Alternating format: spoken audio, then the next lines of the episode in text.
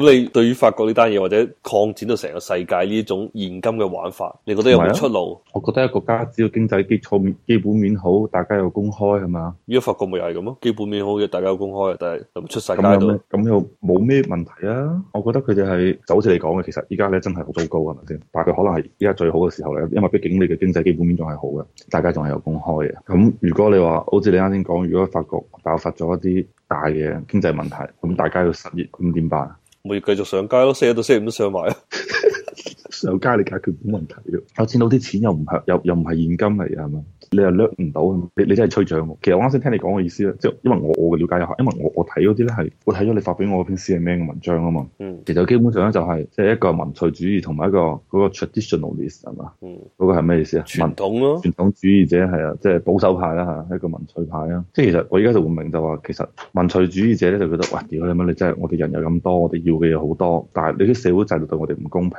唔係喎但係我哋當然呢班法國佬唔係民粹主義喎，嚴格上嚟講，佢哋未去到民粹主義咁佢冇認咁認真真打工。我打咗十幾二十年，但係每一年就比上一年更加差，即係我分到個蛋糕啊！咁會唔會因為呢啲法國人咧，佢嘅投資理念比較差咧？咁你要明白呢、個世界上，即係除非你話哦，我法例規定，總之你每個人都攞筆錢出去投資啦，係咪、嗯好似交税咁樣？嗯，但係依家唔係啊嘛，理論上就應該係哦，如果我今年認真做嘢，同我下年認真做嘢嗯，都係咁認真，咁我得到嘅回報應該係相同啊。係咪至少唔好差啊，係咪？係啊，第一係每一年都係減少緊，但係整體社會財富係增加緊嘅喎，嗯，咁係咪唔公平咧？咁肯定唔公平啦。咁但係冇有冇辦法解決咧？而依家其實佢問題就係只會更加唔公平嘅未來。咁你政府都攞嗰班人冇辦法啦，係咪先？咁你仲可以點咧？嗱，你一係就學阿爺係咪先？點啊？重工都唔做乜？嗱，呢啲就係法治嘅不足之處啦。你睇好似阿爺咁樣話你偷税漏税，你偷税漏税，你加唔加先？咁你要行法治，你好似你啱先講，最揾錢嗰班人就係精英嚟嘅，遊戲規則佢哋定嘅，你邊可能搞掂佢哋啫？你搞唔掂佢哋嘅喎，咁移民咯，一係就移民咯，去法屬圭亞勒咯，可能會好啲啦環境。咁你冇辦法，你好似因為你啱先講嘅問題咧，就係、我呢幾日咧，即係我老婆同我講起就話，我都冇我好奇怪，就係、我住一平嗰度咧，一邊咧中國人好多，另外一邊韓國人好多嘅。咁其實我聽到就知道就話，其實韓國人咧嘅移民嘅意願咧係好強烈嘅喎。所以你話真係話點算好咧？咁其實我覺得移民係一個好好嘅選擇咯，即係其實係一嗯但係啊問題，我話咗你移民去第二個國家，嗰、個國家一樣都面臨同樣嘅問題，只係嚴重性嘅高。即係譬如話，你究竟有冇需收税收到法國咁狼？定係哦收少啲，收少五個 percent、十 percent，但係個理論上一樣噶嘛。你都係創造社會財富，但係你每一年分到個餅越嚟越細，係成個制度有問題啊嘛。咁你減税又唔得喎，你減税嘅話國家赤字又變大咯。係啊，如果你理論上佢應該減税而收翻富人嘅税，令到富人冇地方逃税咯，係啊，咁就影個全球税咯。話知你去到邊個國家都要追你税。之前美國佬係唔係用咗一種方式，就係話即係只要你係海外嘅，我話知你去咗邊美國嗰啲唔係嘅，美國嗰啲你用我頭先我講嗰啲咩處女島啊、維京群島嗰啲，一樣都可以偷税漏稅。佢只不過係話，即係你賺到嘅錢，即係譬如你一個美國人，嗱你唔喺美國做嘢嘅，你你喺香港啊、中國大陸做嘢嘅。嗯假設比如啊，香港咧嗰條個人所得稅嘅稅率好高啊嘛，嗯大多數人嘅未到嘅稅都冇資格交個人所得稅啊嘛。嗯，香港你話係咪啊？係啊，咁假設一個美國人喺香港，佢工資唔高嘅，咁佢係咪冇交個人所得稅啊？係啊，咁美國佬就話：，哎，嗱，你嗰度冇交，唔該， 你翻翻美國補翻交啊！但係咧，假設你同樣一個美國人，同樣香港做嘢，但係你嗯嘅稅率足夠高，比如高到要交啦，但係咧，因為香港個稅率都係，就算你高到一定程度，但係個稅率都係低啊嘛，都十幾啊 percent 都頂晒籠啊嘛。係啊咁對美國係同樣咁多錢係要交三十 percent 嘅，嗯咁嗱、你十幾 percent 交咗香港啦，咁剩低嗰十幾唔該翻翻美國交。哦，咁如果假設你個人唔喺香港喺中國嘅，啊嗯阿爺手得好狼啊，仲勁過美國佬係嘛？ 咁咧就唔使交噶啦，因為你已經交足晒啦嘛，因為個稅率仲高過美國啊嘛，嗯，啊咁就唔使交咯。佢講嘅係呢樣嘢啊嘛，但係你嚟美國做生意，你一樣都可以以我頭先個講法嚟偷税漏税。哦咁我想問另外一個問題啊咧，就係因為你啱先講嘅情況咧，其實喺阿爺嘅國家咧發生得少啲嘅喎，因為阿爺咧對人民嘅剝削咧就不分富人同埋窮人， 都係一視同仁嘅喎。你話阿爺佢剝削得我多唔多咧？其實我覺得幾多㗎嘛。當然最近阿爺對我好咗少少啦，每個月褪多幾千蚊俾我啦。咁我其實係感激阿爺嘅，我真係多咗幾千蚊出嚟咯。嗯，係啊，咁但係阿爺好似咧資本家方面咧，好似又放鬆咗咯即係點啊？喎。冇啊，話你只要唔炒人，我褪翻啲誒失業保險金俾你啊嘛。我嗰個係因為阿爺驚大規模失業潮咧。係，所以阿爺咪特你特得放鬆咗少少咯。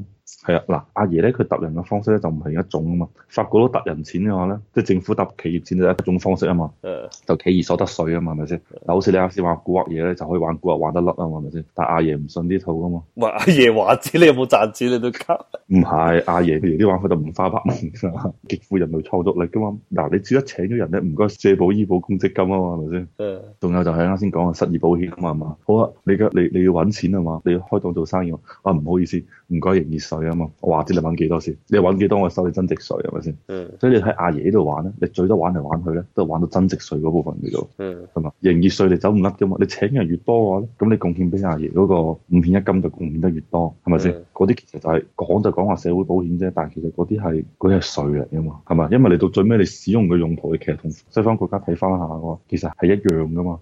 嗯，但係你頭先講五險一金嗰啲並唔係真正嘅税嚟㗎，我講嘅係我知你從中國嘅命名方式嚟講，佢確實唔係一個税啊嘛。誒但係其實你做咩？你發現佢用嘅方式嘅話，其實佢同税收係一樣噶嘛。嗯即係好似你好多西方國家啲人，你你啲退休金邊度嚟嘅啫？咪就政府收税收翻嚟俾你嘅啫嘛。咁我哋咪就係咁樣樣咯，係咪先？因為你啲錢你冇得攞翻噶嘛，係嘛？你專款專用啊嘛。佢嗰啲咪就係阿爺換咗另外一種名頭啦，係嘛？包括你你頭先話啱先話失業嗰部分嘅錢，失業保險係嘛？唔係我失想業保險其講實就話你都未講到阿爺真正到肉嗰啲錢。阿爺真正盜用嗰啲錢，阿爺唔係咁樣收税 噶，即係譬如你間公司，你過去一年，阿即爺係，哦你係咪想講呢、個？之前有啲稅嗰啲人同我講過話，喂，我睇你覺得你好似上年做咗兩百萬生意喎。即係理論上，如果蝕你間公司蝕錢咧，一分錢税唔使交啊嘛，係咪冇錢賺交咩税啊？嗯咁但係佢話我唔相信你蝕錢喎，冇可能蝕 錢嘅你。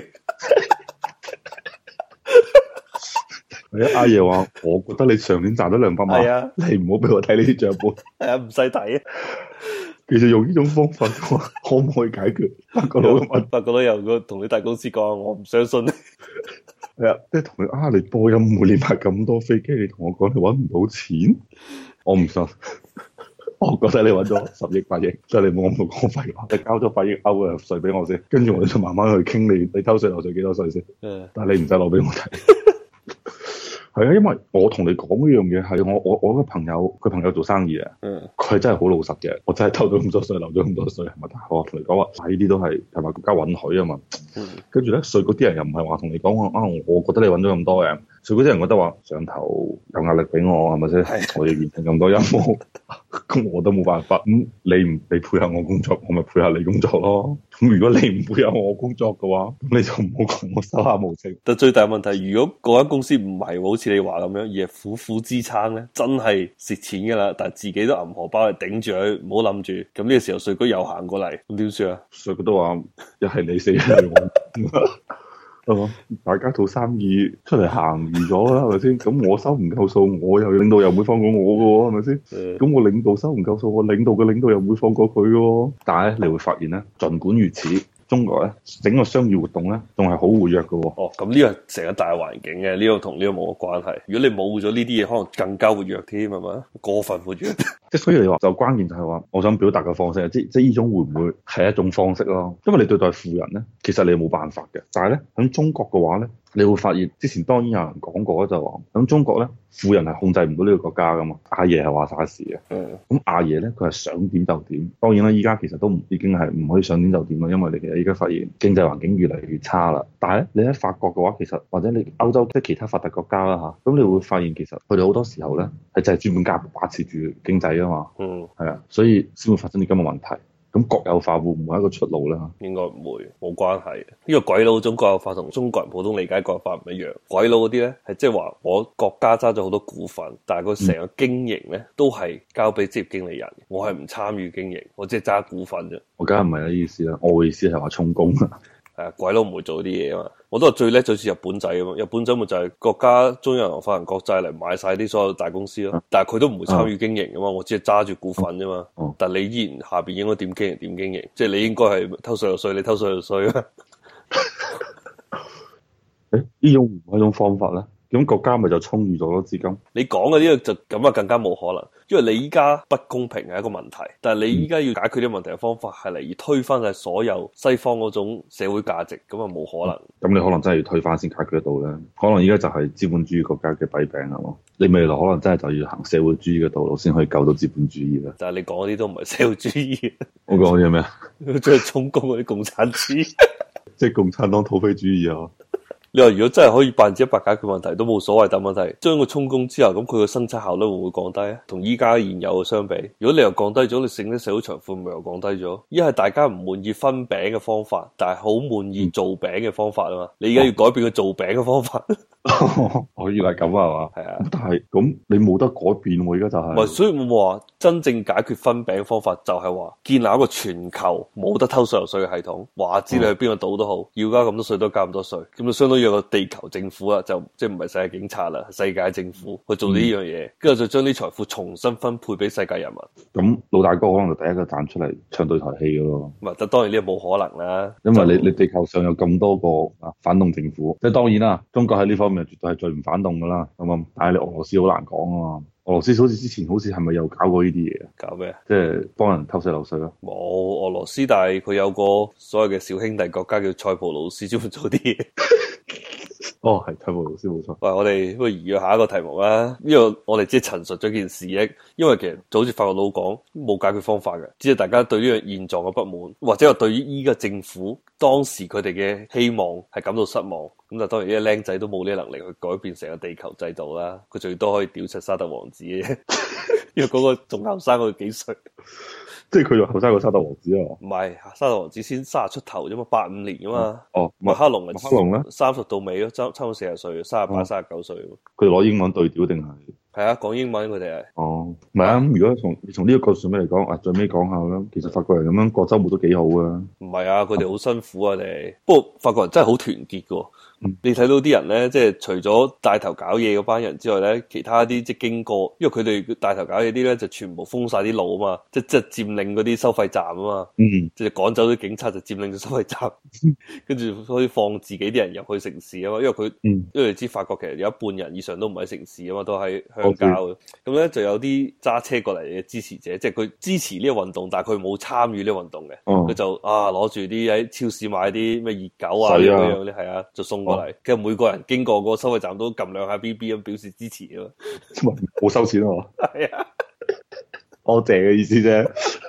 嗰個唔係支持嘅意 思，係多謝嘅意思。啊唔係我想我費事誤導大家，佢哋咧佢即使個收費站俾人佔領咗咧，因為法國佬嗰啲我唔知咩，好似有張紙嗰張，即係佢唔係俾錢。佢好似有張紙製嘅信用卡大細咁嘅嘢，佢、哦哦可能預先買定咁樣攝入去，跟住就走得嘅。嗰啲人係照樣係有俾嗰張紙仔嘅。 哦，要話俾錢啊，係啊，係有俾，跟住嗰班誒示威嘅黃衫軍咧，係收集咗嗰嗰沓紙咧，應該到最後係還翻俾嗰啲收銀員嘅，係啊，哦，咁如果咁樣，咁佢佔領收費站嘅價值係咩咧？唔知啊通關啊，開行得快啲喎，啲 哦，佢好似係攔住啲警察嘅，好似係，啊，法國真係咁有大革命嘅血統， 你喐喐就喺度同警察對抗嘅咯。係啊，其實係，即係所以中國咧就冇辦法滋生啲咁嘅土壤嘅，係啊，呢個用咗二百五十幾年建立嘅傳統嚟，啊即係大家都明啦，係咪？你哋大革命嘅時候我就唔搞你啦，係嘛？